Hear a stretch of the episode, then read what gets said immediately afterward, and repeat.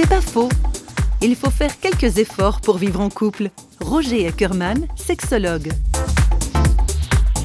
Je crois que par amour, il faut faire des efforts. Le couple n'est pas le lieu de satisfaction de l'égoïsme de chacun des conjoints. Je prends un exemple concret. Les envies sexuelles peuvent être différentes entre les deux, conjoints. Eh bien, certains devront se rendre plus disponibles pour faire plaisir à leur conjoint. D'autres devront se freiner pour respecter le, leur conjoint. Et je crois que ce devoir consiste à respecter l'autre pour arriver à une, entente parfaite et à marcher à la même vitesse. Vous savez, marcher au pas avec quelqu'un, ça veut dire qu'il y en a, s'il y a un grand et un petit, il y en a un qui va faire des grands pas, qui va se forcer, l'autre qui va faire des petits pas, mais ils vont arriver à marcher ensemble. Bien sûr, lorsque des gens marchent ensemble, ils ne se posent pas, ils, n'ont plus le sentiment de faire un effort pour marcher ensemble. C'est devenu automatique. C'est pas faux, vous a été proposé par parole.ch.